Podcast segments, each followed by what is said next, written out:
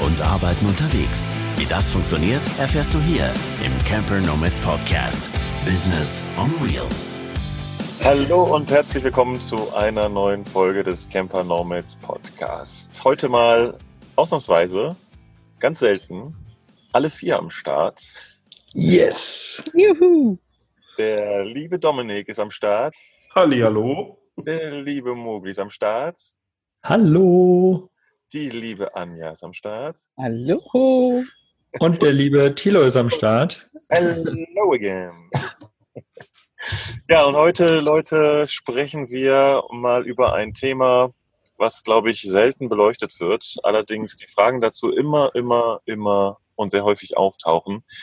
Ja, wie, wie bescheiden ist das Camper Nomads Leben wirklich? Denn es ist bei weitem nicht so, wie viele denken, rosarote Sonnenbrille, äh, ich meine, roter, rosarote Instagram-Feed. es ist, ähm, es hat viele Tücken, es hat viele Schwierigkeiten, es ist mit sehr vielen Herausforderungen verbunden und tierisch vielen Problemen tatsächlich. Und wir wollen heute mal die Hosen runterlassen und zeigen, so ist es wirklich, das ist das, was wir erfahren haben jetzt insgesamt von, was haben wir insgesamt? Wahrscheinlich so acht, neun Jahre äh, Erfahrung zusammen. Mhm. Ja. Und erzählen euch heute mal, wie das Camper Nomads Leben wirklich ist. Ein Real Talk. Herzlich willkommen Die, zur heutigen Folge. Die Wahrheit. Dim, dim, dim. Nichts als die nackte Wahrheit. Genau, für alle, die dies in YouTube sehen, man sieht uns nur oben rum, deswegen die, die haben wir schon runtergelassen, oder was? genau. Ja. Es, es, ist ja tatsächlich so. Also das Leben on the road auf der Straße birgt einfach andere Tücken und Herausforderungen als so ein Leben in einer Wohnung oder in einem Haus. Es ist, ist so. Und ja, äh, wir haben da jetzt äh, schon vieles erfahren und äh, auch zu den unterschiedlichsten Bereichen. Also ich schneide es vielleicht mal ganz kurz an, wozu wir vielleicht jetzt in den nächsten Minuten was sagen werden. Also das sind so Themen, äh, zu denen wir auch selbst immer befragt werden und die wirklich auch mal entweder super anstrengend oder auch einfach mal scheiße sein können. Ähm, aber da kämpft man sich dann auch durch am Ende und ja, klingt jetzt doof, aber wird halt stärker, schlauer und macht beim nächsten Mal anders oder wird gelassener. Äh, das sind so Themen wie alleine sein oder auch krank sein. Ne? Das, also ich meine, wir sind nicht auf der Straße und plötzlich äh, dauerhaft gesund. Ähm, oder das Fahrzeug kann kaputt gehen, also das, das, oder man kann stecken bleiben.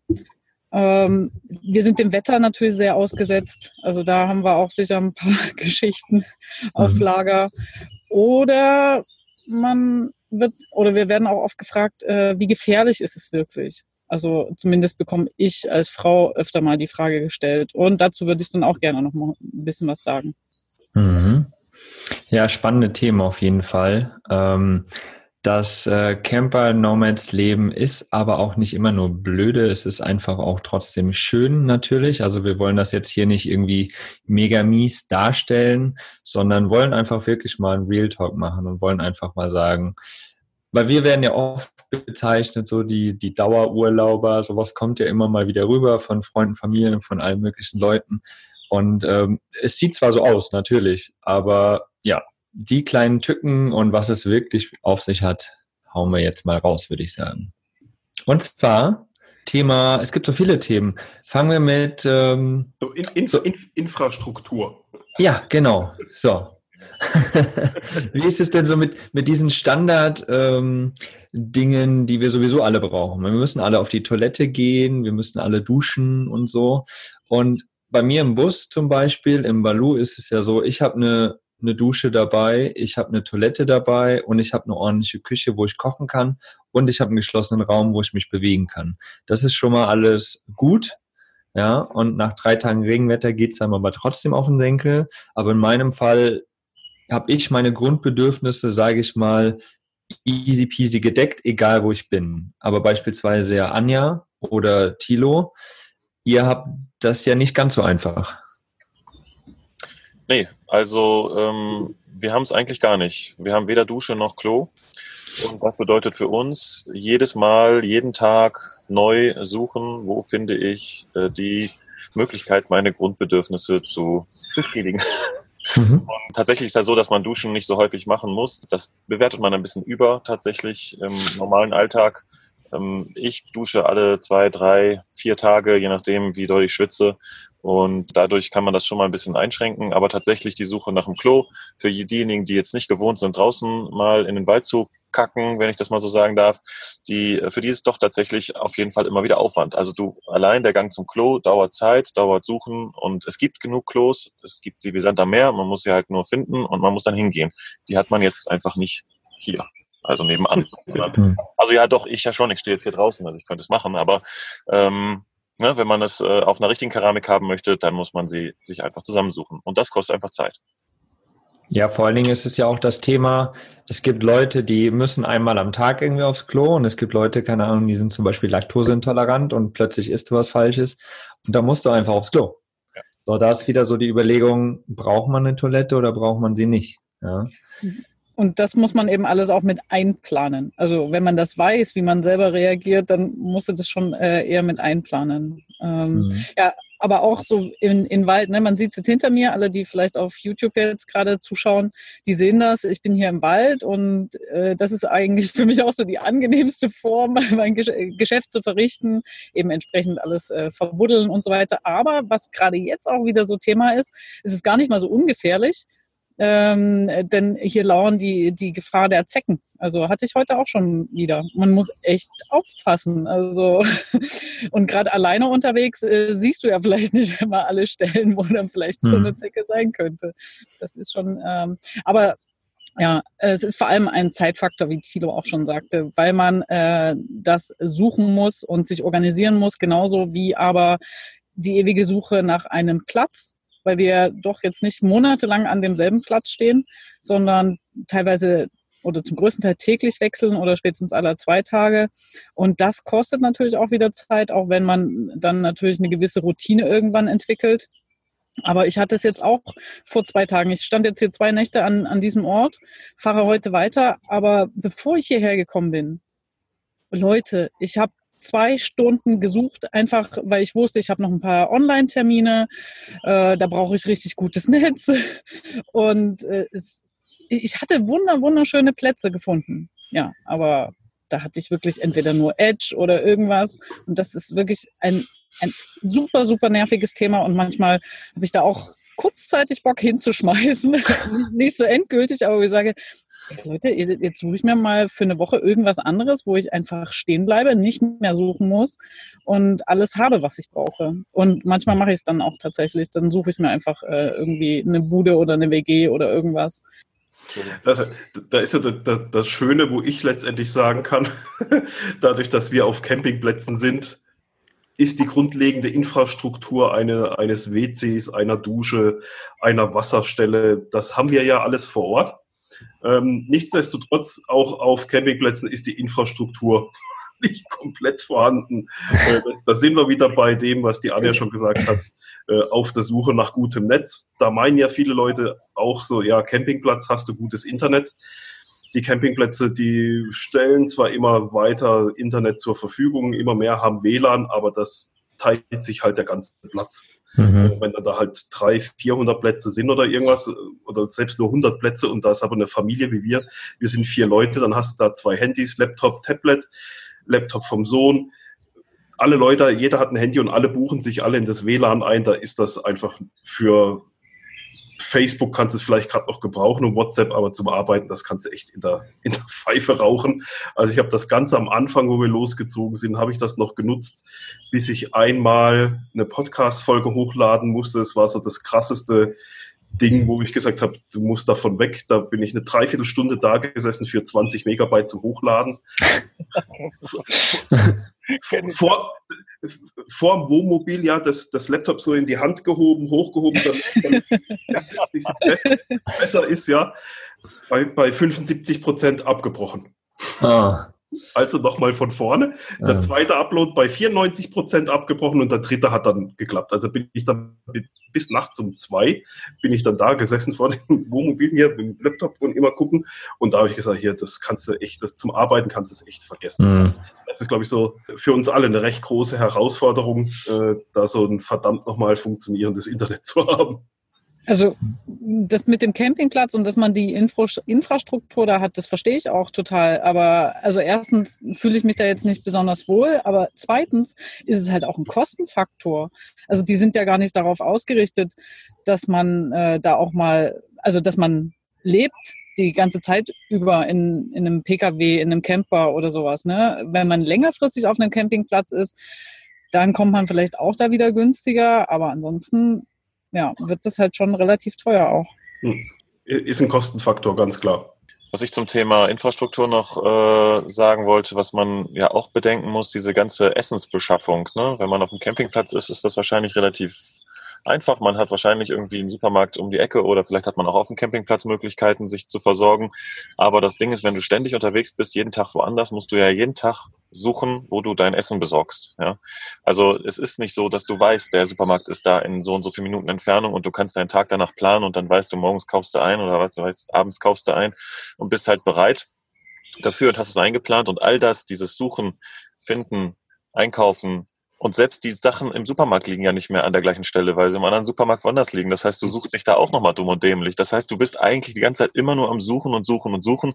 Und das kostet nicht nur das Doppelte an Zeit, das kostet auch das Dreifache und Vierfache teilweise an Zeit. Ne? Das ist wirklich krass.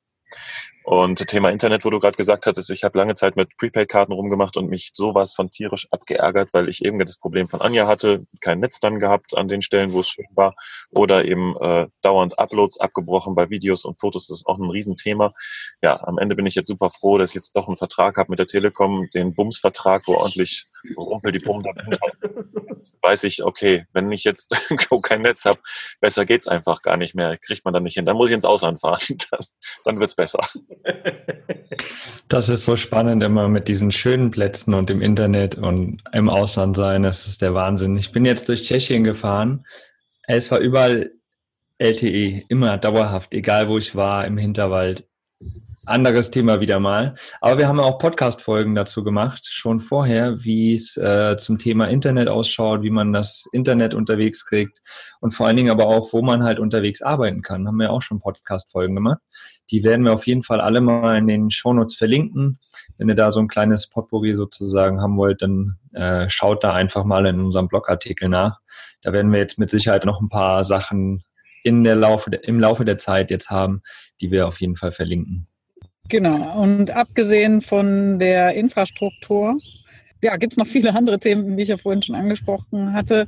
Und mir ist äh, in der Vorbereitung zu unserem kleinen Plausch heute auch so einiges eingefallen, was mir passiert ist mit meinem äh, ersten Wohnmobil, was ich hatte. Mhm. Ähm, ich hatte ja so ein 30 Jahre altes Wohnmobil mit Alkoven und da war halt wirklich ständig irgendwas kaputt, was ich teilweise nicht selber reparieren konnte, aber was mich wieder Zeit, Nerven und Geld gekostet hat. Also egal, ob es eine kaputte Wasserleitung war, die irgendwie so versteckt war, dass ich da nicht rankam, oder ich mich ums Gas kümmern musste. Und das Gas ist ja auch überall in Europa anders.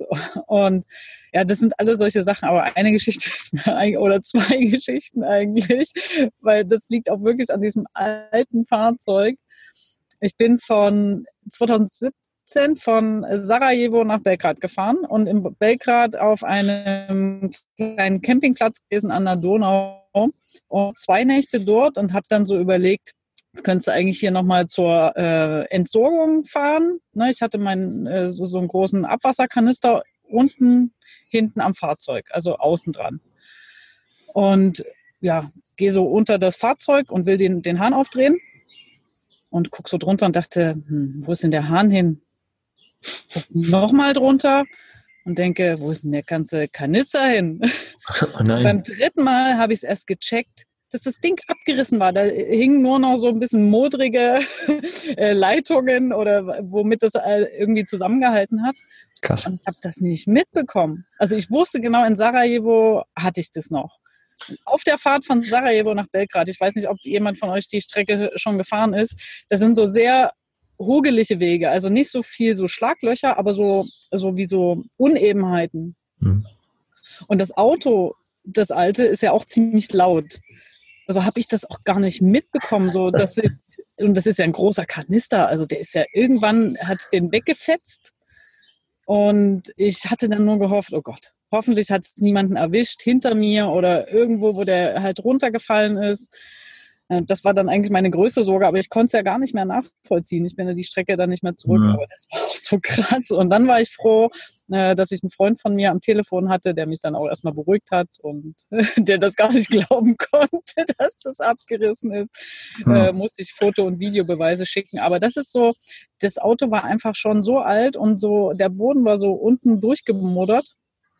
Ähm, ja, da, das habe ich ja gar nicht gemerkt. Also ich gucke da ja nicht ständig drunter. Aber eigentlich sollte man das wahrscheinlich bei älteren Fahrzeugen immer mal machen, alle paar Tage gucken, ob alles fest sitzt, äh, ja, und, und alles noch irgendwie an seinem Platz ist, äh, wie es sein sollte.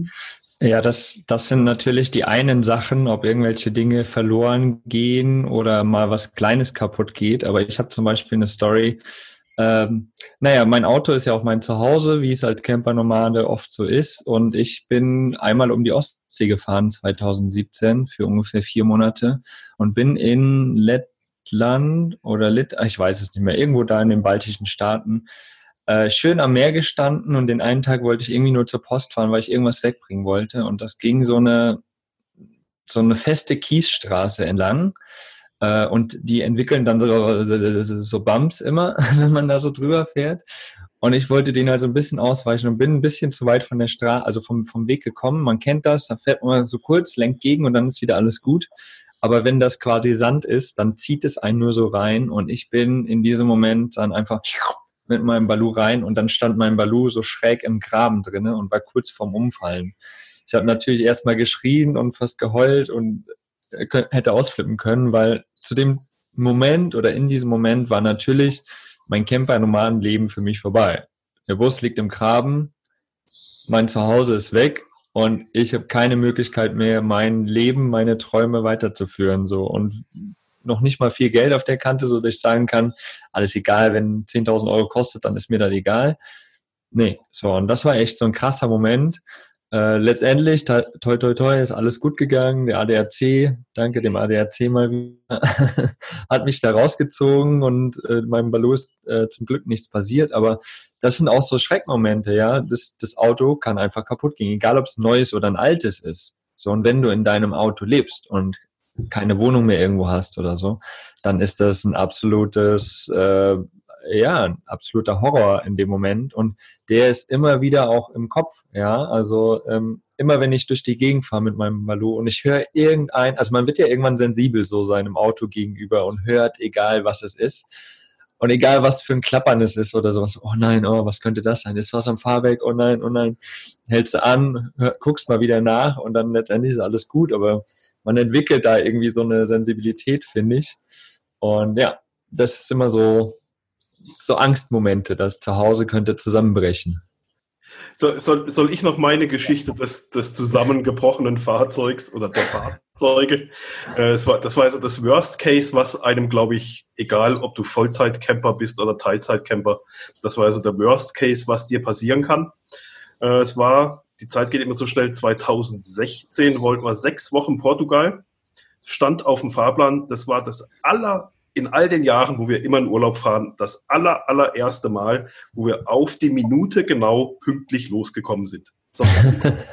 immer zu spät, alles hat an dem Tag richtig gut geklappt und wir, wir hatten noch eingeplant, wir machen einen Zwischenstopp in Frankreich, in Spanien, wir bummeln da ganz schön langsam, schön runter nach Portugal, sechs mhm. Wochen. Sind hier in die Schweiz auf die Autobahn, eine Stunde später fährt uns einer mit dem Porsche hinten in den Wohnwagen rein.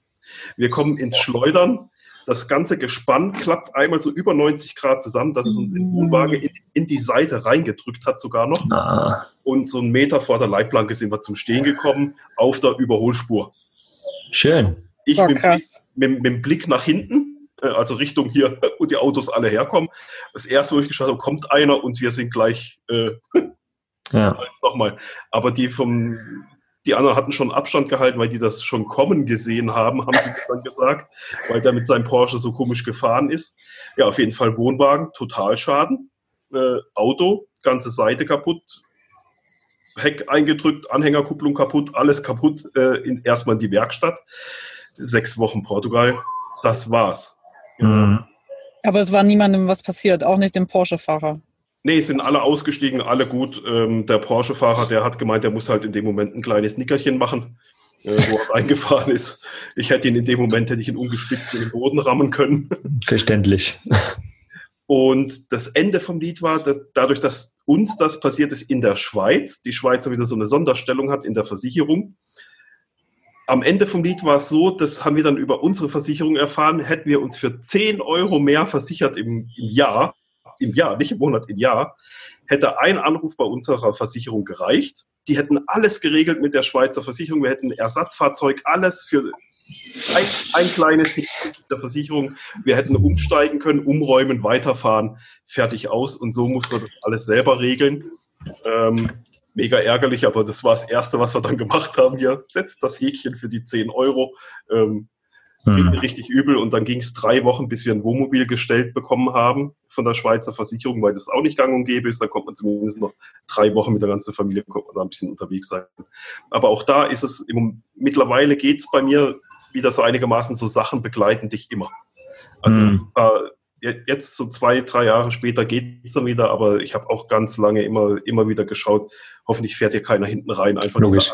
die einfach mitfährt ähm, die, ist, die ist einfach ganz lange, ist die da und das war echt ähm, ja, das Schlimmste, was da, glaube ich, passieren kann, weil du hast kein Auto mehr, kein Nix mehr, kein, kein Wohnwagen mehr.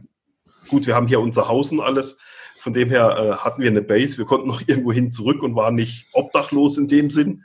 Mhm. Einfach trotzdem halt, ja, weil das alles über den Haufen wirft und du die Rennereien, den ganzen Ärger an der Backe hast. Tatsächlich bin ich ja kein Freund von äh, Versicherungen und habe auch ähm, fast alle Versicherungen abgeschafft, die mich so begleitet haben in meinem Leben, wo man dachte, man müsste sich versichern.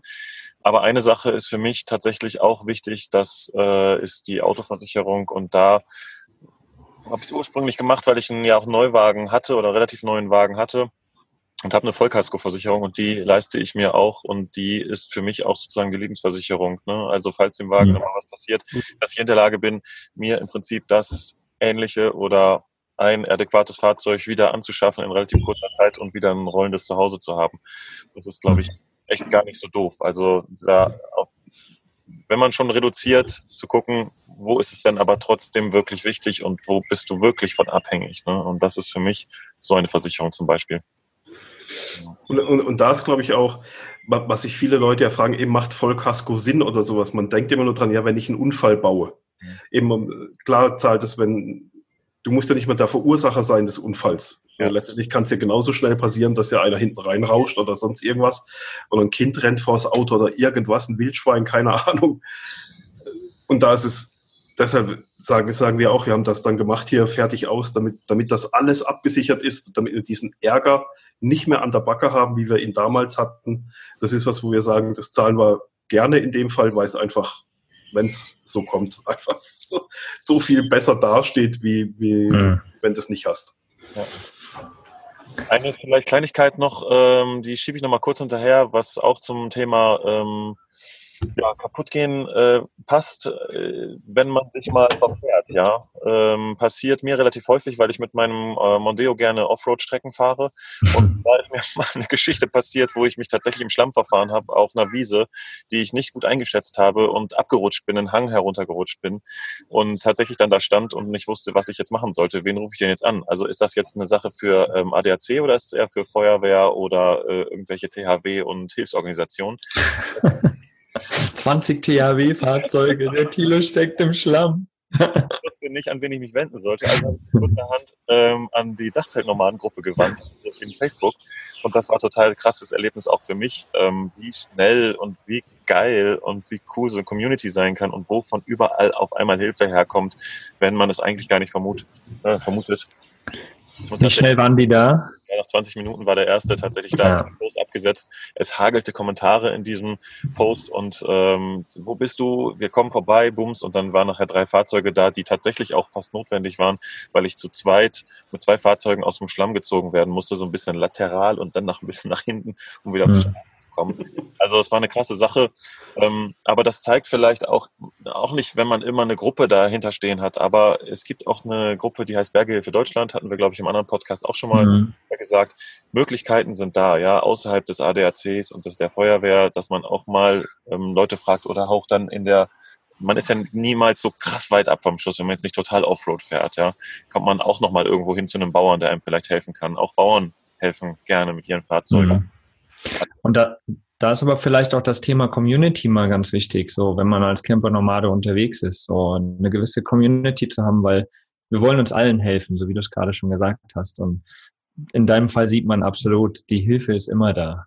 Ja, und man merkt auch, äh, man braucht dafür auch nicht die Sprache des Landes kennen. Ich habe mich auf einem Strand in Albanien richtig festgefahren und das war schon nach dem Sonnenuntergang und da war niemand mehr. Es war kilometerweit niemand mehr.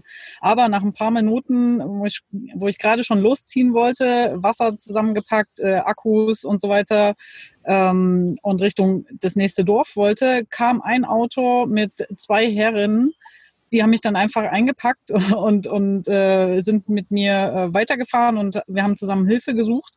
Und ich habe denen ja vertraut, genauso, weil, weil ich wusste, die wollten mir helfen und ich, wir brauchten nicht keine gemeinsame Sprache, weil die haben ja gesehen, was los ist und die haben gesehen, dass ich verzweifelt bin mhm. und haben mir sofort geholfen. Und am Ende war es noch der geilste, geilste Abend äh, dieser ganzen Reise. Ja. Tatsächlich fängt da meistens, wo man denkt, das Haus, äh, zu Hause geht kaputt, fängt das Abenteuer dann auch oft erst. Ja, aber richtig. Mhm. Mhm. Ja.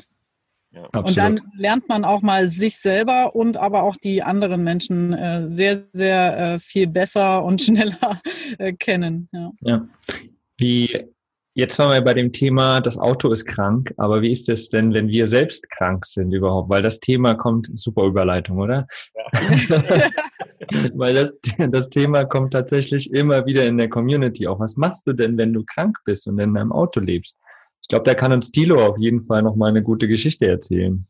Ja, sehr gute Frage, weil ich werde auch immer gefragt, ähm, schläfst du immer, immer, immer, immer im Dachzelt? Und tatsächlich schlafe ich immer, immer, immer im Dachzelt oder zumindest im Auto. Wenn es mal ähm, bisschen ungemütlicher wird draußen oder ich weiß, dass ich nicht genügend Schlaf kriege wegen Geräuschen, dann schlafe ich unten im Auto. Ähm, aber es gibt tatsächlich eine Situation, wo ich mal so krank war, also ich habe einfach einen Husten nicht losgeworden, also bin meinen Husten nicht losgeworden. Ich habe vier Wochen mit einem Husten gekämpft, den ich nicht, ich wusste nicht, wie ich den in den Griff bekommen soll. Ich war beim Arzt und habe hin und her, ähm, aber es wurde einfach nicht besser. Und dann habe ich mir gesagt, hey, du musst hier nicht auf Biegen und Brechen das ganze Ding durchziehen. Das war auch zusätzlich noch im Winter. Das war bei minus 14 Grad draußen. Drinnen konnte ich zwar heizen, meine Bude hier, aber wenn du dann drinnen 20, 25 Grad hast und dann nach draußen und beim Dachzelt leben muss man immer wieder mal nach draußen, das ist einfach für den Husten einfach scheiße gewesen. Und dann habe ich mir, ähm, habe ich mir ein Hotel genommen. Dann bin ich in Schwarzwald gefahren, habe mir ein Hotel rausgesucht, ähm, wo ich übernachten wollte. Das war total nett. Ich hatte da eine Vollpension dann sozusagen, Halb- oder Vollpension und habe es mir dann mal zwei Wochen lang äh, gut gehen lassen sozusagen in festen Räumlichkeiten mit gleichbleibender Temperatur und dann ging es auch wieder. Zeigt aber auch mal wieder, wie wichtig es ist, auf sich zu achten und auch kleine Zeichen des Körpers zu sehen und entsprechend zu handeln. Ähm, muss ja nicht sofort ins Hotel einziehen, aber dass man guckt, dass man im Prinzip die Ruhe bekommt oder den, den Ausgleich wieder bekommt oder sich einfach wieder gesund pflegen kann, falls es dann doch mal passiert. Ansonsten merke ich tatsächlich, dass ich relativ wenig krank bin. Also es sind mhm. immer kleine Mini-Zimperlein, aber nichts jetzt äh, Dramatisches, wo ich echt so oh, total daneben liege. Das war einfach nur da, wo ich diese zwei Wochen dann ins Hotel gezogen bin. Ja. Ja, das Thema Kranksein. Also ich muss sagen, ich bin tatsächlich fast nie krank. Wenn, dann habe ich auch nur so ein ganz kleines Mal Halskratzen oder sowas. Aber ich finde, da kann man ganz viel mit seinem Kopf schon machen, wenn man sich da nicht reinsteigert, sondern das ein bisschen äh, sich was Gutes tut auch, bisschen mehr Tee trinkt und hin und her, aber äh, sich da einfach nicht reinsteigert und ein bisschen da mental sich gegensträubt, dann geht das relativ schnell wieder, finde ich. Und ich meine, frische Luft tut immer gut. Mutti hat auch schon immer gesagt, wenn du krank bist, geh doch mal eine Runde draußen spazieren, da geht's dir wieder gut, du hast Bewegung. Also von daher, das ist immer, ja, eine gute Sache, da auch in Bewegung zu sein, natürlich. Aber klar, wenn man halt irgendwas Langfristiges hat, was echt nicht mehr weggeht, dann nur weil wir jetzt sagen, wir sind Campernomaden und wir leben in unserem Fahrzeug, heißt es nicht, dass wir das dauerhaft tun müssen. Ja, also ich habe mir den Winter auch gegönnt, dass ich hier bei meiner Freundin bin, einfach weil ich kannte es von den anderen Winter bei minus 14 Grad, das macht keinen Spaß irgendwann mehr, ja. Und Äh, du kriegst das Auto irgendwann nicht mehr warm und es, die Bettdecke friert von innen an der Außenwand fest und so Sachen. Also das ist absolut nicht geil und äh, deswegen, er hat geil gesagt. und deswegen muss man natürlich auch nicht auf Biegen und Brechen, wie Thilo das schon so schön gesagt hat, immer alles so durchziehen, sondern wirklich mal auf sich selbst hören, auf seinen Körper hören und das, was einem wirklich gut tut. Und wenn halt einfach das Feeling gerade da ist, ich muss mir mal ein Steinhaus gönnen für ein paar Wochen, dann ist das ja völlig okay. Das ist ja alles cool. Ja, fühle ich mich auch direkt gleich wieder angesprochen. Also ich musste das machen jetzt auch letzten Winter, weil ich äh, ziemlich starke Probleme sehr, sehr lange schon habe mit dem ähm, Handgelenk. Und da musste ich halt zum Arzt, MRT musste gemacht werden. Ich habe dann Ergotherapie über einen sehr langen Zeitraum bekommen. Und es hat leider jetzt nichts geholfen. Und ich muss da definitiv nochmal was ändern. Aber im Moment habe ich gerade nicht, also ich möchte einfach nicht längerfristig jetzt nochmal irgendwie ein paar Monate irgendwo hin wegen Arzt und wegen Termin, sondern ich möchte gerne unterwegs sein.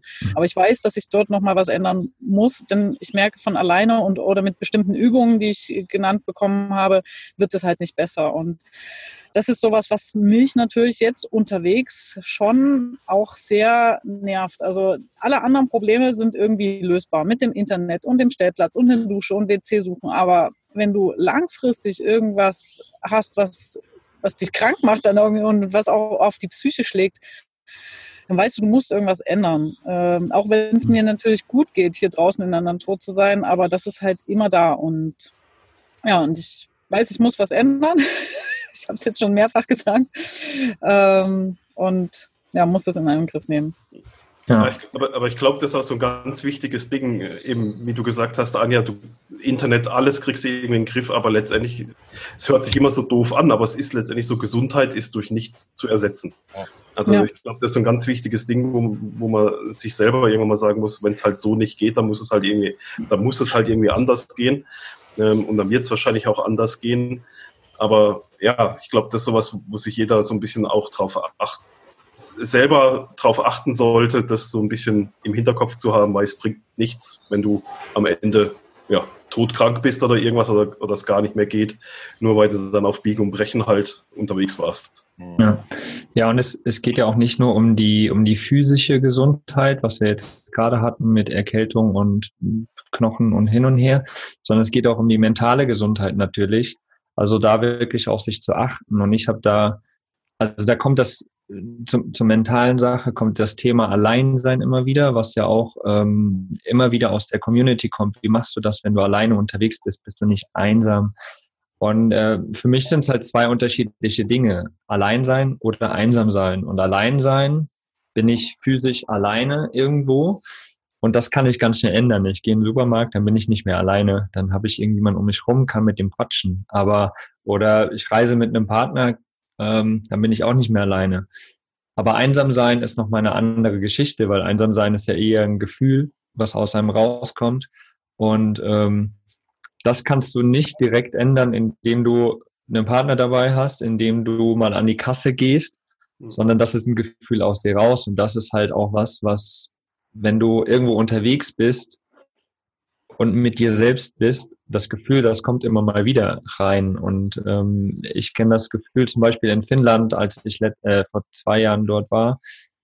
Ähm, ich war wochenlang alleine unterwegs und in Finnland gibt's halt auch nicht so viele Leute. Du fährst wirklich viel alleine rum und Einzigste, mit dem ich gesprochen habe, war wirklich die Kassiererin an der Kasse, wenn ich mir wieder was gekauft habe. So. Aber sonst war ich wirklich alleine und ähm, dieses Gefühl, einsam zu sein, ist schon echt hart. Und vor allen Dingen, wenn du dann wochenlang Regenwetter hast und irgendwie kaum Geld noch auf der Seite hast, um irgendwie weiterzufahren und weiterzumachen, deinen Traum zu verfolgen. Ähm, und vielleicht irgendwie gerade so die Jobsache gar nicht so geil ausschaut, dann ist das Gefühl, so einsam zu sein, echt, echt hart und erdrückend tatsächlich auch.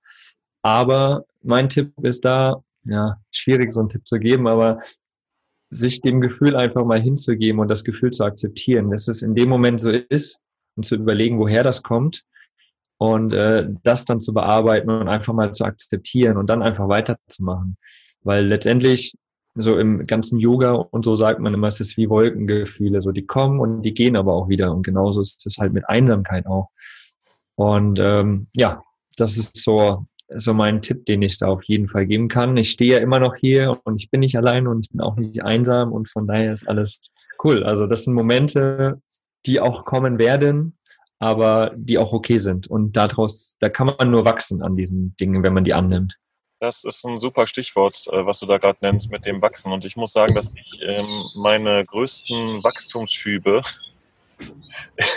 tatsächlich im Alleinsein hatte. Und ich mittlerweile auch weiß, wie wichtig das für mich ist, dass ich alleine bin, dass ich mit mir selbst konfrontiert, konfrontiert, konfrontiert, dass ich, ähm, dass ich wirklich mich mit mir selber auseinandersetzen kann, dass ich am Ende weiß, alles, was jetzt gerade passiert oder alles, was dir jetzt gerade ähm, übel aufstößt oder alles, wo du dir jetzt gerade Gedanken machst, das hat alles mit dir selbst zu tun, ja. Dafür bist nur du verantwortlich. Und äh, daran, daran kann man wirklich wachsen, weil man sich dann mit sich selber auseinandersetzt und Sachen entdeckt, die man in Gemeinschaft normalerweise nicht so schnell entdecken kann, weil man einfach nicht an diese Punkte rankommt. Ne? Das sind sehr wunde Punkte. Du entdeckst dich im Prinzip selber im Alleinsein. Mhm. Für mich ist das wirklich ein sich selber äh, entdecken. Und deswegen ist es auf der einen Seite total schmerzhaft und, und, und tut weh und ist wirklich echt anstrengend und hart und traurig auch oft. Auf der anderen Seite hat es unheimlich viel Kraft und Möglichkeiten. Und wenn du da mal dann durchgegangen bist durch so eine Sache, merkst du wieder, wie du gewachsen bist und wie du nächste Situation oder andere Situationen auf ganz anderen Ebenen begegnen kannst. Zum Thema Alleinsein, einsam sein. Ich kann das ja so nicht wirklich beurteilen, weil wir sind ja zu viert. Äh, da bist du nicht alleine, da hast du immer Gewusel um dich rum als Familie. Da wäre mal interessant zu wissen, gibt es denn Möglichkeiten außer das selbst miteinander auseinandersetzen, gerade heute durchs Internet, Skype, Zoom, Videocall, Videotelefonie, bringt das was, um diese Einsamkeit so ein bisschen vielleicht entweder abzuschwächen, aus dem Weg zu räumen? Äh, bringt es etwas, solche Medien zu nutzen? Bringt, bringt euch das was in dem Moment? Also das kannst du auf jeden Fall, ich kann das auf jeden Fall bejahen. Es bringt auf jeden Fall was, weil es eine Art von Kontakt ist, die du bekommst und die dir hilft in dem Moment. Und wenn du den richtigen Kontakt suchst, also ich meine, das ist, meine ich jetzt nicht oberflächlichen, ja, also wo man sagt, also diese ganz normalen Kommentare da beantworten, da ist meistens jetzt nicht so ein Tiefgang drin, hm. aber ähm, die Möglichkeiten sind da, Kontakt zu suchen und zu finden, sich auch auszudrücken, auch mal über Probleme auszudrücken und natürlich bringt das was, wenn du da an die richtigen Leute gerätst, in jedem Fall. Ne? Ähm, aber ist halt die Frage, was du gerade brauchst. Wenn du eben diesen Kontakt brauchst und den Austausch brauchst, da kannst du auch sehr viel rausziehen und finden dann hast du die Möglichkeit dazu. Ähm, was ich jetzt gerade nur meinte, ist, ist, ist, ich merke, dass ich die meisten, die meiste Energie daraus ziehen kann, wenn ich mit mir dann alleine bin und was in mir selbst finde. Ne? Mhm. Aber tatsächlich ja. möglich. Also es hilft, klar, auf jeden Fall. Also ich kann da auch so zwei Dinge nochmal unterscheiden. Also einmal dieses äh, Alleinsein, weil viele sagen, ach nee, das könnte ich nicht und du willst ja auch äh, die Erlebnisse teilen und sowas. Und da finde ich, helfen die sozialen Medien total. Also weil ich das jetzt auch teilen, teilen kann in Bildern und in Worten, was ich erlebe. Und ich kann das nicht nur mit einer Person teilen, die vielleicht mit mir unterwegs ist, sondern ich kann das mit ganz vielen teilen. Und das äh, kann ich ja aber selber steuern, was ich da teilen möchte und mit wem. Das ist so das eine. Und das andere ist natürlich, äh, dass ich sehr froh bin, dass es sowas gibt wie Skype oder WhatsApp, Videoanrufe und sowas, wo ich sage, okay, ich sehe jetzt meine Nichte und meinen Neffen, die ganz klein sind, äh, mal oder ich kann meinem Papa eine Video Botschaft schicken oder sowas. Und der guckt sich das an und freut sich, mich mal zu hören. Ich bekomme ganz viel gespiegelt von Freunden und anderen Leuten. Also es ist schön, deine Stimme zu hören, eben weil ich Sprachnachrichten dann schicke. Also das hilft dann wirklich weiter und ich bin sehr dankbar und freue mich sehr über diese Möglichkeiten einfach äh, zu teilen, aber eben auch Kontakt zu pflegen geht natürlich nichts über einen persönlichen Kontakt und eine Umarmung. Überhaupt gar keine Frage. Das ist nochmal eine ganz andere Gefühlsebene, eine ganz andere Energieebene. Aber man kann tatsächlich mit den modernen Medien doch sehr, sehr, sehr, sehr viel machen, finde ich. Also, wie wir es jetzt gerade alle schon echt, ja, dargestellt haben. Ja, was haben wir denn noch auf der Liste? wir haben kein, keiner hat so einen fließenden Übergang eingeleitet, also machen wir so einen harten Cut. Wo, wobei, man kann ja den Move da dahingehend machen, Gefühle und, und, und, und das Wesen wird ja auch ziemlich stark durchs Wetter beeinflusst. Also wenn genau. Ja, genau. ja, das, ist doch, das ist doch jetzt mal ein cooler äh, Move. Genau, wenn draußen alles grau und grau ist, ist meine Stimmung genauso grau. Ja. also so, ist das tatsächlich so bei dir, Anja? Nein, Quatsch, das war, das war jetzt einfach nur so wegen der Überleitung. Ja, aber manchmal tatsächlich Leute das fragen. Also Leute sagen dann, was machst du dann, wenn es vier Tage oder eine Woche lang durchregnet? Und ganz abgesehen davon, dass ich das noch nie erlebt habe, dass es eine Woche lang komplett durchgeregnet hat. Ja, ich fahre dann einfach weiter. Also dafür ja. habe ich ein Haus auf Rädern und dann fahre ich halt einfach dahin, wo es nicht regnet, mhm. wenn es mich stört. Aber tatsächlich ist es für mich so, es stört mich noch nicht mal. Ich hab, kann auch nicht sagen, dass es mich ja so krass auf das Gemüt schlägt. Also ich ziehe dann meine Regenklamotten an und dann wandere ich durch den Regen und äh, mache einen Spaziergang in, im Schnee oder ich weiß es nicht. Also es ist, für mich gibt es einfach kein, kein Scheißwetter, das so krass aufs Gemüt schlägt. Also ich, ich bin, ich bin schon jemand, der, der ist absolut kein Regenmensch. So, also ich mag mal einen Regen, wenn es regnet, alles cool und so ein Sommergewitter und hin und her alles geil. Aber wenn es so, gerade so in den Übergangszeiten oder im Winter, wenn es die ganze Zeit regnet, also ich merke das schon. Ja, also ich versuche mittlerweile die Zeit dann trotzdem einfach zu nutzen und zu sagen, ja, dann sitze ich halt jetzt drei Tage hier und rock halt einfach mal voran. Und wenn das Wetter wieder schön ist, dann gehe ich halt raus und äh, gehe auf der Wiese springen keine Ahnung. Aber ich versuche das dann einfach zu nutzen, aber es ist tatsächlich nicht immer so einfach, ja. Also diesen Switch zu kriegen. Ich glaube, dass wir da wirklich alle auch ganz, ganz unterschiedlich sind. Ja, auf jeden Fall, weil mich stürzt zum Beispiel äh, auch nicht so sehr. Also da bin ich wie Tilo ähm, wenn es regnet oder schneit oder also das Einzige, was mich wirklich mal stört und auch nervig sein kann, ist Sturm, also richtiger Wind, gerade wenn du oben im Zelt bist. Äh, das merke ich natürlich jetzt umso verstärkter.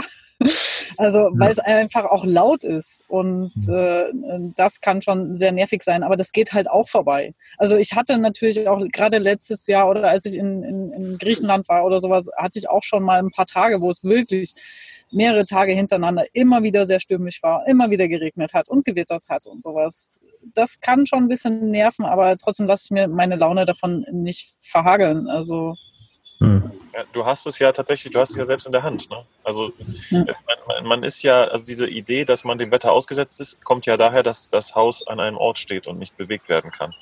Also bist du mhm. der Opfer des, des, des Wetters. Aber wenn du fahren kannst, kannst du es ja ändern. Aber natürlich kannst du auch nicht immer ändern, das ist klar. Manchmal bist du ja da gebunden wegen Terminen oder du möchtest auch da bleiben oder du besuchst irgendjemanden. Und ich kenne es auch, dass mir dieses Wetter manchmal auf den Senkel geht, aber das merke ich dann immer, wenn ich eigentlich andere Pläne habe Mhm. Ich das Leben nicht so leben, also sein lassen kann manchmal, sondern weil eben Pläne da sind, wo ich, wo ich dann ähm, ausgeschlafen sein muss am nächsten Tag und dann in der Nacht rüttelt es mir das Zelt durch, ja, weil es halt windig ist und das Wetter sich entscheidet, jetzt mal ein bisschen Spaß zu spielen mit mir. Das, ähm, das ist echt anstrengend. Ne? Und da bin ich auch froh, dass ich meine Möglichkeit habe, nach unten zu gehen, mich äh, da einzuigeln und hier habe ich festere Wände, da kriege ich nicht so viel Geräusche mit, auch wenn ich in der Stadt mal stehe oder stehen muss, wegen diversen Sachen, Terminen oder so, dann ziehe ich mich auch nach unten rein. Ganz unabhängig davon, dass ich ein bisschen unauffälliger unterwegs bin, ist es aber auch so, dass ich da meine wirklich Geräuschabriegelung äh, habe. Das ist wirklich sehr vorteilhaft für die Leute, die, sagen wir mal, Zelt unterwegs sind. Ne? Da ist man doch sehr abhängig oder ausgeliefert. Aber was mir dazu noch einfällt, ähm, die Stellplatzauswahl ist manchmal auch ein bisschen eingeschränkt. Wenn zum Beispiel die Wiesen viel zu nass sind oder alles äh, vielleicht mit einer Eisdecke oder sowas drüber, ja. kannst du da auch nicht drauf fahren. Oder du kannst vielleicht noch drauf fahren, aber kommst halt auch nicht so einfach da, da runter. Und eine Geschichte muss ich noch kurz erzählen.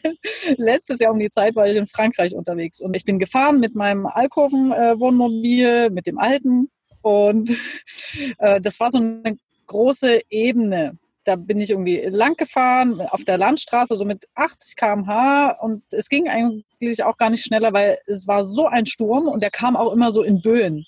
Mhm. Einmal krachte es über mir. Ich wusste, irgendwas ist am Auto und ich wusste erst, konnte das Geräusch nicht zuordnen. Und ein paar Sekunden später merkte ich, oh, jetzt wird es aber luftig im Auto.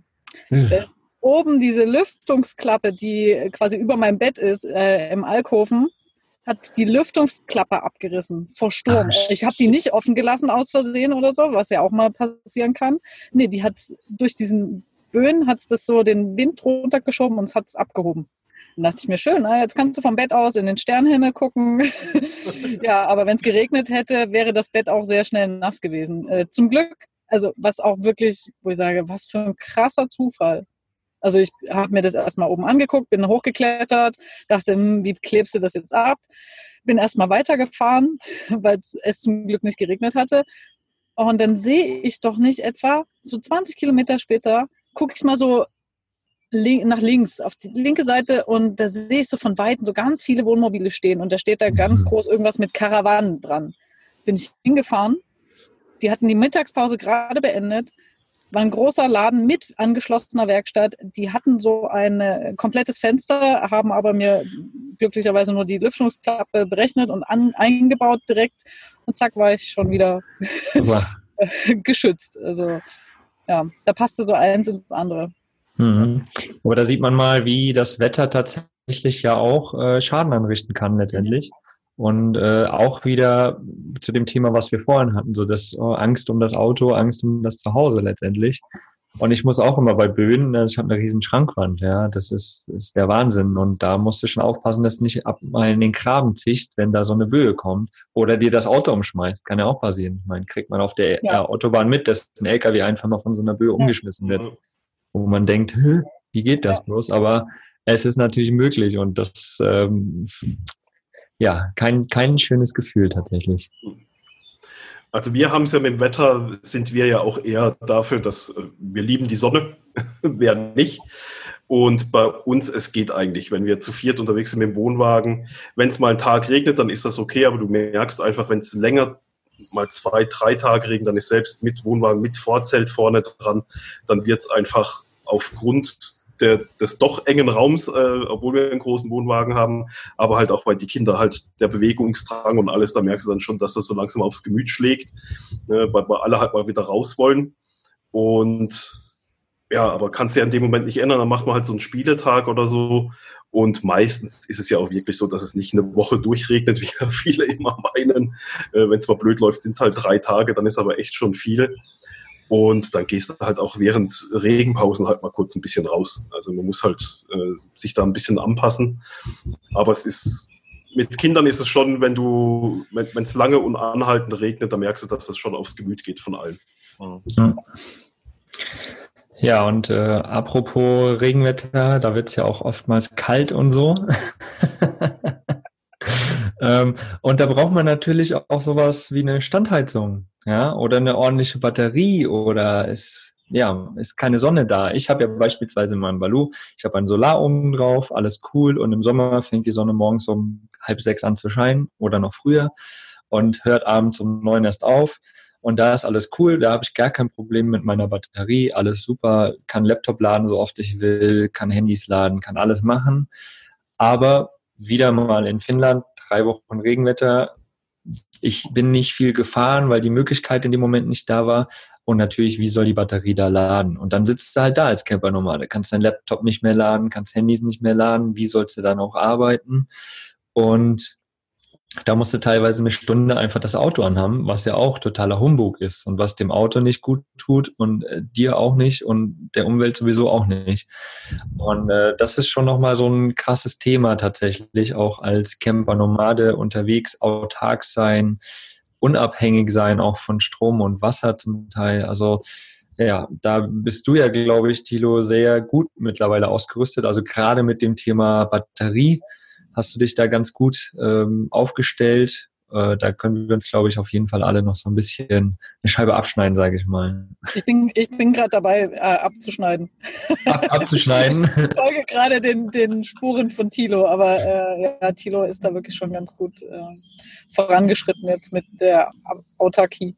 Mhm. Naja, also ich, ich versuche halt ähm, die ganze Sache so ein bisschen möglichst effizient zu lösen. Ne? Also ich weiß, dass ich viel Strom brauche und ich weiß, dass ich ihn auch gerne nutze, unabhängig von irgendwelchen ähm, Campingplätzen. Und dann mache ich mir halt Gedanken über Stromkonzepte, die vielleicht jetzt in, ja nicht so normal sind. Viele denken über zwei Batteriesystem nach, so Verbraucherbatterie, und ich habe halt einfach eine einzige Batterie, habe eine Lithiumbatterie, die richtig Gas gibt und Bums ist und die richtig was ab kann und auch richtig was abgibt. Also sie startet meinen Wagen und sie versorgt auch meine ganzen Verbraucher. Hatte und die auch richtig was kostet. Für viele auch ein Argument. Natürlich, und das ist auch das, das Argument, warum einige sagen, nee, finde ich doof. Ähm, allerdings muss man jetzt sagen, 90 Ampere-Stunden Batterie für 600 Euro ist äh, teuer, ist aber gleichwertig eine 180 Ampere-Stunden Batterie, das kommt schon mal dazu, und sie lebt normalerweise länger. Und wenn mhm. man dann äh, die verschiedenen Vorteile und Nachteile gegeneinander abbiegt, dann kann es tatsächlich sein, dass sich eine Lithium-Ionen-Batterie lohnt. Und bei, für ja. mich ist es tatsächlich so, dass ich also, wenn ich mir jetzt einen neuen Wagen anschaffen würde und den neu ausbauen würde, ist das allererste, was ich mir anschaffen würde, eine Lithium-Batterie. Ja.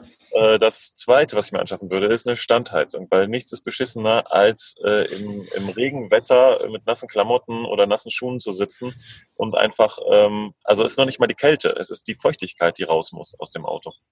Und diese mhm. beiden Sachen, die sind halt richtig cool. Ja, jetzt habe ich mittlerweile auch aufgestockt mit Solar, ähm, dass ich doch mal noch länger stehen kann und nicht den Wagen anschmeißen muss. Aber auch da der Vorteil, weil du es gerade gesagt hast, dann mal eine Stunde den Wagen laufen lassen, das muss man bei Lithium-Batterien gar nicht, weil die so schnell laden. Ich kann in einer Viertelstunde da so weit nachladen, dass ich erstmal wieder ein paar Stunden stehen kann und arbeiten kann. Also das der ist Wahnsinn. So, das ist wirklich cool. Dieses Konzept ist geil. Kann ich nur jedem ans Herz legen. Und ähm, da können wir vielleicht auch mal noch mal den einen oder anderen Link reinpacken und die. Ich, ich, ja. ich, ich bin ja auch gerade von Lithium-Batterien auch so ein Verfechter. Viele meinen ja, für was brauchst du eine Batterie im Wohnwagen? Dadurch, dass wir so einen großen Wohnwagen haben, haben wir so einen Rangierantrieb dran, einfach weil du das Ding nicht mehr geschoben bekommst als Tandem-Achser. Und aber war bei mir am Anfang auch die Frage, was machst du denn für eine Batterie da rein? Äh, kaufst dir irgendeine so kleine AGM oder so, die dann schon ihre 40 Kilo wiegt und hast du erst nichts gewonnen damit. Das Ende vom Lied war, dass ich mir 160 Ampere-Stunden Lithium reingeknallt habe. Und das Ding ist so ein kleines Köfferchen, kannst du beinahe schon unter den Arm klemmen. Und ist einfach, ist einfach ewig geil, diese Technik. Und jetzt meinen viele, ja, pff, rechnet sich das, du gehst ja eher auf den Campingplatz. Mit so einem Trigger war damals, äh, wo wir in der Camargue waren, da hat der Campingplatz für einen Tag Strom 5,50 Euro verlangt. Den Strom kannst du gar nicht verbrauchen im Sommer. Was willst du damit machen? Oder im Frühjahr oder sonst irgendwas. Und wenn du das da mal rechnest, Langzeit gerechnet auch lohnt sich sowas dann auch, wenn du oft auf Campingplätzen bist. Einfach weil du sagen kannst, hier, ich brauche keinen Strom, bin davon weg. Das ist natürlich eine Sache, die rechnet sich in einem Jahr und auch nicht in zwei Jahren. Da musst du halt schon drei, vier Jahre rechnen, aber das, so lange hält so ein Lithium-Akku auch. Ja, ohne Probleme, wenn du, wenn du damit sorgfältig umgehst und alles. Und dann rentiert sich sowas schon. Und du kannst halt bei dem Campingplatz auch mal sagen, ist egal, wenn ihr keinen Stromplatz mehr habt, ich brauche keinen Strom. Äh, interessiert dich. Oder du kannst halt auch mal unterwegs, wenn es dir nicht reicht, äh, von einem Campingplatz zum nächsten, das machen wir mittlerweile auch schon, dann schlafen wir halt unterwegs irgendwo und du hast aber deinen Strom mit dabei und hängst nicht irgendwie an der Autobatterie äh, über den Stecker von der Anhängerkupplung und dann überlegen musst, hält die Autobatterie oder hast halt nur so eine kleine 30 Ampere-Stunden AGM-Batterie für den Mover mit dabei die dann auch irgendwann mal in die Knie geht, dann kannst du auf Campingplatz nicht mehr rummovern. Und da ist halt so ein Ding ist halt einfach, ich würde es immer wieder machen. Ja, es ist halt äh, wirklich, wirklich cool, sich über diese Autarkie-Sachen Gedanken zu machen. Man fühlt sich einfach wirklich geil. Also wenn man es schafft, sein Auto für mehrere Tage mal unabhängig von irgendwelchen äh, Facilities ähm, laufen zu lassen oder arbeiten zu können, das ist einfach richtig, richtig cool. Im Umkehrschluss, wenn man es halt nicht kann und immer wieder davon abhängig ist, dann zum Beispiel mit dem Laptop in eine in einen Café zu laufen und dann in den Cafés abhängig zu sein, dort von dem Platz, von dem Strom, von der Gutmütigkeit der Besitzer, wie lange sie dich da sitzen lassen und äh, mhm. irgendwann sagen, so jetzt ist Schluss, hatte ich nämlich auch schon mal eine äh, Begegnung, dass ich in ein Restaurant gegangen bin und obwohl ich da konsumiert habe und obwohl ich da gut gegessen habe und getrunken habe, wurde ich dann nach zwei Stunden angemacht, das ist hier kein Arbeitsplatz, raus. Also wirklich fast mhm. ausgeschmissen und ähm, das war auch nicht so eine coole Erfahrung. Deswegen freut man sich natürlich umso mehr, wenn man die Möglichkeiten hat, unabhängig von irgendwem Strom äh, Sitzplatz und auch vom Internet. Ich bin nur noch mobil unterwegs mit meinem Internet, einfach da zu sein und sein, seine Sachen zu machen. Ja. Ja, ist wirklich einfach eine Überlegung, was braucht man wirklich? Ist man digitaler Nomade, ist man Camper-Nomade, man arbeitet online, dann sind das einfach so wie ganz am Anfang ähm, die essentiellen Sachen, so wie Grundbedürfnisse auf Toilette gehen, ist dann auch Strom und Internet einfach ein Grundbedürfnis in dem Moment. Und ähm, in sich selbst investiert man ja auch. Und warum dann nicht auch eben mal in eine Lithium-Batterie investieren oder eben auch ähm, ja, Standheizung. Standheizung oder sowas, genau. Ja, das ist schon sehr, sehr wichtig tatsächlich. Und wie, wie du, Tilo, eben dauerhaft ja voll in deinem Auto lebst und du bist ja wirklich kaum aus deinem Auto draußen so ungefähr, ähm, dann, dann musst du es einfach auch, da muss man das haben, klar. Wie ist, wie ist es denn eigentlich, wenn man ja, unterwegs ähm, lebt und arbeitet und ständig im Auto ist und ähm, dauerhaft da drin ist und man steht irgendwo, ja. Ähm, ich werde dann immer mal wieder auch von Leuten angelabert, quasi, die mich raus aus meinem Alltag ziehen, sozusagen. Ähm, du, du bist gerade so in deinem Ding drinne, willst arbeiten, willst rocken und blapp, quatscht dich wieder jemand an. Was machst du hier? Wieso, weshalb, warum? Das ist echt anstrengend auch, weil man muss ja als Camper-Nomade sich tatsächlich auch irgendwie einen gewissen Tagesrhythmus anlegen, sozusagen. Und ähm, weil ohne Struktur funktioniert das Ganze auch nicht. Wenn du keine Struktur selbst hast, dann brauchst du gar nicht erst anfangen, da unterwegs zu sein, weil der Tagesrhythmus ist immer wieder anders und er verändert sich immer wieder. Und dann, wie gesagt, labern dich noch Leute an. Wie ist es bei euch? Also, ich kenne das tatsächlich äh, nur zu gut. Allerdings ähm, habe ich das für mich gelöst, indem ich einfach Orte suche, wo einfach nichts los ist, wo kaum jemand hinkommt. Aber ich kenne das tatsächlich von den Anfängen, also im ersten Jahr vor allen Dingen, als ich unterwegs war. Ich habe jeden Morgen gehört über das Dachzelt und was das denn ist und wie man da hochkommt und wo man das bekommt und wie teuer das ist und ob ich überhaupt noch, äh, also was ich denn mache und ob ich noch überhaupt soziale Kontakte hätte und all diese ganzen Es sind dann auch immer, das Ding ist, es ist immer wieder die gleichen Fragen, die du auch immer wieder gleich gebetsmühlenartig wiederholst und möchtest ja auch freundlich sein. Und ähm, manchmal ergeben sich dadurch ganz nette Gespräche. Ich will das nicht alles verteufeln. Ne? Also das wissen wir alle, dass da wirklich teilweise coole Gespräche bei rauskommen. Aber die meisten sind gehen immer nach dem gleichen Muster ab. Und ähm, ja, ich versuche das meistens zu vermeiden, indem ich äh, mich wirklich ganz zurückziehe, wenn ich weiß, ich habe da jetzt keine Lust drauf. Und wenn ich aber äh, Lust habe, dass mich Leute ansprechen, dann kann, dann kann ich ja da hinfahren, wo ein bisschen mehr los ist. Oder auch auf Treffen ist das ja auch so. Und dann genieße ich es auch, dann, dann finde ich das cool, dann habe ich Bock da drauf. Und äh, wenn ich weiß, ich muss jetzt arbeiten, möchte allein sein, dann ziehe ich mich einfach so weit, so weit in den Wald rein. Ja, und so, so ähnlich verhält sich das ja auch mit dem äh, Gefährlichsein, ne? weil viele, wohl auch eher Frauen, lassen sich ja dann äh, davon vielleicht abhalten, alleine zu reisen, weil sie denken, das ist äh, sehr gefährlich. Ähm, aber das ist wie wenn du angequatscht wirst. Das passiert ja eigentlich nur dort, wo eben auch Leute sind. Und äh, je weiter du aber weg bist von der Zivilisation, desto weniger kann auch passieren, weil ja dort äh, auch niemand ist. Und ähm, mir ist das mal passiert gleich am Anfang. Äh, da war ich noch mit dem alten äh, Wohnmobil unterwegs und war in Mannheim für ein paar Tage, einfach weil ich da noch ein Büro zusammen mit jemandem hatte und habe jetzt im weiteren Umkreis übernachtet, sondern da unten am Rhein. Und das war so ein öffentlicher Parkplatz von dem Stadtbad. Das war aber da noch nicht, also es war ja halt im Winter. Und das war schon ein bisschen gruselig, weil ich bin spät abends wieder zurück zum Wohnmobil. Da war noch alles in Ordnung. Und am nächsten Morgen mache ich die Tür auf und genau unter den Stufen, wo ich rausgehe, stand ein Paar große Männersportschuhe. Und ich habe mich fast nicht getraut, rauszugehen, weil ich nicht wusste, was mich dann jetzt erwartet und warum diese Schuhe da stehen.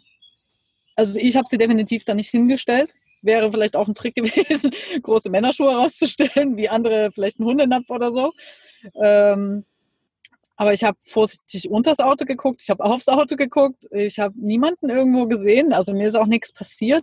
Aber das fand ich schon ein bisschen gruselig. Aber ja, also ich konnte, äh, habe leider nie eine Auflösung von der ganzen Geschichte äh, gehabt, aber es passieren solche Dinge, aber eben immer, wo Leute sind. Wie letztes Jahr, da bin ich zur äh, Abenteuer Allrad fast durchgefahren von Spanien, bin nachts halb zwei irgendwo rangefahren, äh, wo ich gesehen habe auf einer App, okay, hier kannst du übernachten. Es war ein paar Meter abseits von der größeren Hauptstraße, war ein großer Parkplatz habe mich nachts dahingestellt, mich morgens gefreut, oh, du stehst ja hier ein äh, bisschen so leicht im Grün und direkt am Zaun, hinter dem Zaun waren so Weinberge, dachte ich sehr, sehr hübsch. Aber im Laufe der nächsten Stunden hatte ich halt dann so ein bisschen gearbeitet, habe ich feststellen müssen, hm, hier kommen immer irgendwie so ein paar Fahrzeuge, so Tra Kleintransporter und LKWs mit äh, Männern und die guckten immer so ein bisschen komisch. Und einer der stand da ein paar Meter hinter mir. der hat da irgendwelche Gesten gemacht. Ich habe das am Anfang ein bisschen ignoriert, bis er dann äh, sein Auto umgepackt hat und so vielleicht zehn Meter neben mich sich gestellt hatte und dann anfing, sein T-Shirt immer so hochzuziehen und anfing, sich an seinen Nippeln zu reiben und guckte immer zu mir rüber. Und dann wusste ich, oh, oh, der äh, will da vielleicht doch was anderes als irgendwie äh, nur hier eine Mittagspause machen. Und dann habe ich nochmal nachgelesen in dieser App, und da stand in den Details auch, dass auch drin, dass dieser Parkplatz äh, wohl sehr beliebt ist. Und wenn da Frauen in Wohnmobilen sind, äh, ist das wohl ein sehr eindeutiges Zeichen. Und es hat dann keine halbe Stunde mehr gedauert, dass ich da weggefahren bin, einfach auch um den Männern da keine Hoffnung zu machen.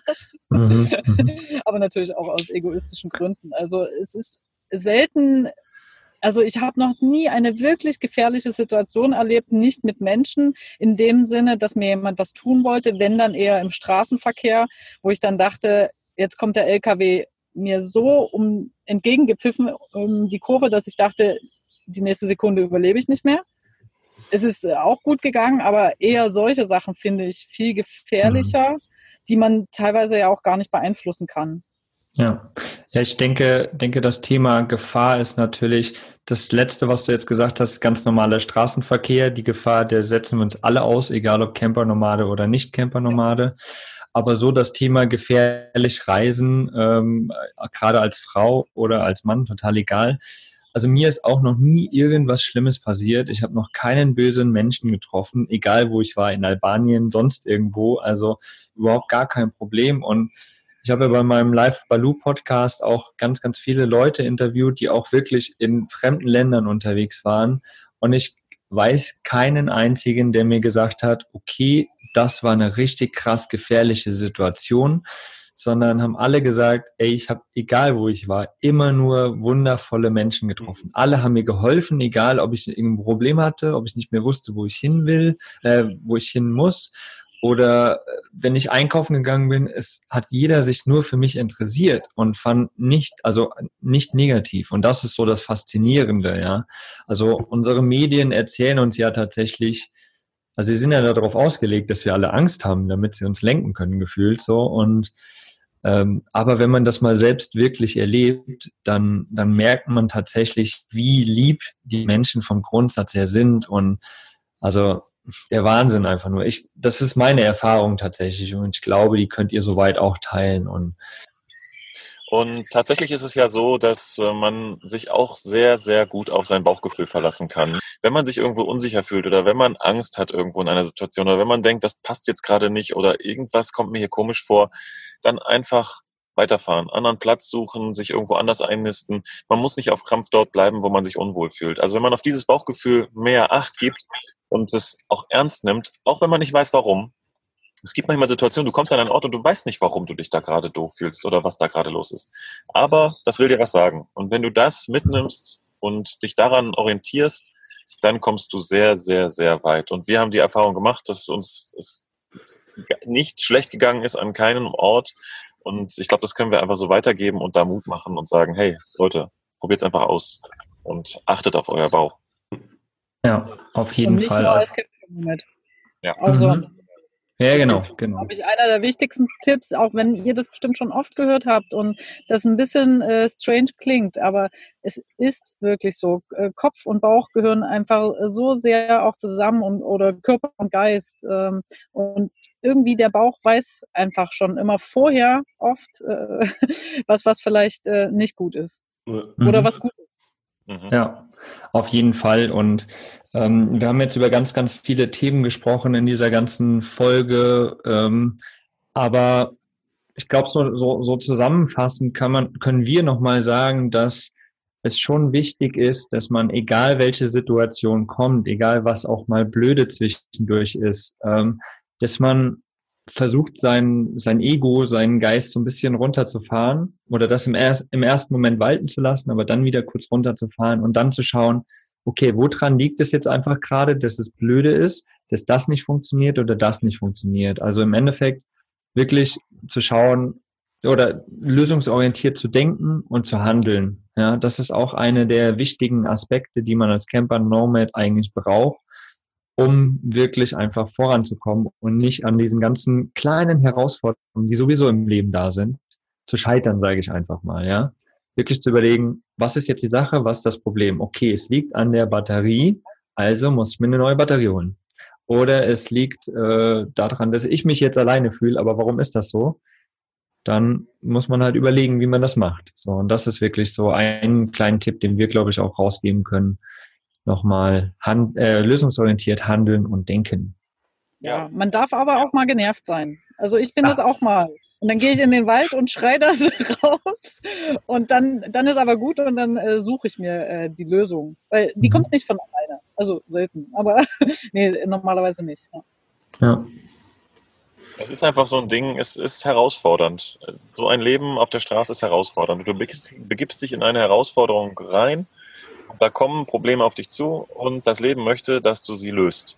Und mhm. du hast dann die Chance, die zu lösen, diese Herausforderung, und am Ende eventuell sogar dran zu wachsen. Und wir oder ich kann da für mich sprechen, habe auf jeden Fall diese Erfahrung gemacht in den letzten drei Jahren. Ich möchte es nicht missen und ich werde das auch weiter so machen, weil es einfach geil ist, zu wachsen. Absolut, absolut. So können wir das gerne stehen lassen. Ja, auf jeden Fall. Also eine krasse, krasse Folge, finde ich. Sehr äh, tiefgehend auch. Viele tolle Beispiele von uns allen. Ähm, auch ganz ehrlich, einfach mal rausgehauen, was wirklich auch mal bescheuert oder auch super schön sein kann im Camper Nomads Leben. Ähm, wir hoffen, euch hat die Folge auf jeden Fall gefallen. Ihr konntet was mitnehmen und äh, auch was lernen. Vielleicht schreibt ihr uns eure ähm, Ideen, eure Gedanken zu diesem ganzen Thema auf jeden Fall nochmal in die Kommentare oder als Nachricht oder wie auch immer. Ihr könnt, ihr wisst, wie ihr uns erreichen könnt.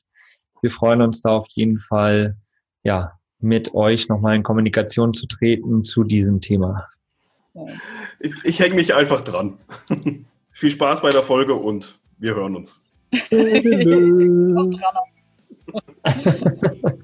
ciao. Bis zum nächsten Mal. Bis zur nächsten Folge. Genau, bis dann. Ciao, ciao. Tschö.